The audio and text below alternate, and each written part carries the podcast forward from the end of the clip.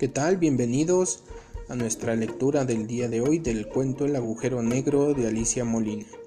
Capítulo 3. Un regalo genial. Cuando Camila tenía ideas geniales saltaba de gusto. El duende la veía atónito. Ella lo miró y le dijo, No te preocupes, no te voy a envolver para regalo. El duende suspiró con alivio. Le voy a regalar el agujero negro. Ah, ah, no, no, no, no, respondió el duende, eso no. Solo yo sé dónde está y no te lo daré nunca, nunca, nunca, nunca. Le dijo muy seguro, pero de pronto dudó. No te lo daré a menos que... ¿A menos que qué? A menos que me des algo muy importante a cambio. ¿Un cambalache? Exacto. Pero ¿con qué te lo puedo cambalachar? Tienes que recuperar mi casa. Mañana a las 9 de la noche es la fiesta del Kidding. ¿La fiesta del Kidding? ¿Qué es eso? Claro, reflexionó el duende como para sí. Eres una niña lista, pero bastante tonta. Y entonces le explicó con la paciencia impaciente que se usa para explicar lo evidente. Kidding es la fiesta de cumpleaños de todos los duendes y se celebra cada dos años. No puedo faltar. Mis hermanos me están esperando. ¿Y cómo puedo recuperar tu casa? ¿Qué tengo que hacer? Ese es tu problema, no el mío. La quiero aquí mañana en la noche a las nueve en punto.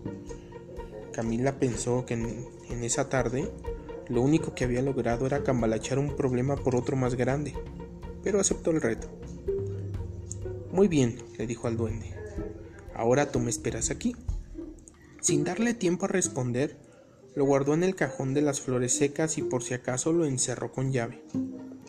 Camila llegó corriendo a la cocina. Su mamá acababa de sacar las galletas del horno. Como no sabía dónde había puesto los cortadores, las había cortado de cualquier manera. ¿Qué parecen? Mm, parecen monstruos. es cierto, se rió su mamá. Son monstruos prehistóricos.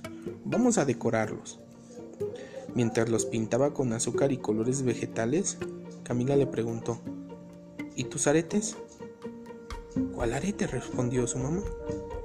Camila constató que el arete estaba ya en el agujero negro. Los monstruos iban quedando muy bien. Oye mamá, cuando eras niña tú tenías una casita de muñecas, ¿verdad? Mm, sí, respondió la mamá y se entusiasmó con el recuerdo. Era una casita preciosa, me la regaló mi abuela. ¿Mi abuela? No, la mía. La hizo el abuelo. ¿El tuyo? No, el de ella. Era enorme. El abuelo, no, la casita, tenía de todo, recámaras, baño, comedor, cocina, sala. Abuela la decoró. ¿Mi abuela? No, la de mi abuelo. Tenía muchos muebles y en los cajoncitos había toda clase de cosas diminutas. ¿Y dónde está? preguntó la niña, aunque ya sabía la respuesta. Ay, Camila, ¿cómo quieres que lo sepa? Han pasado tantos años.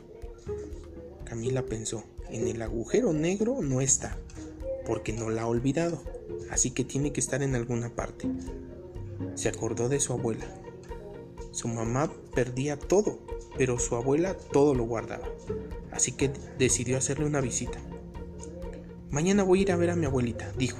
Le llevaré unas galletas. ¿De monstruos prehistóricos? Se sorprendió su mamá. No sé si le gusten. Nos vemos en el capítulo 4.